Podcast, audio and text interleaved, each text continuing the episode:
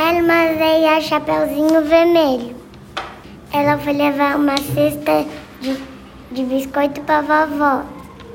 No caminho, ela contou o soldado, que falou para ela cuidar com cuidado. Quando ela chegou na casa da vovó, ela estranhou a voz. Ela pensou que a vovó só estava doente. A Chapeuzinho perguntou: Por que seus olhos estão tão grandes? Ele disse para te ver melhor. Por que essa boca é tão grande? Ele disse que é para comer. Ele levantou para comer ela.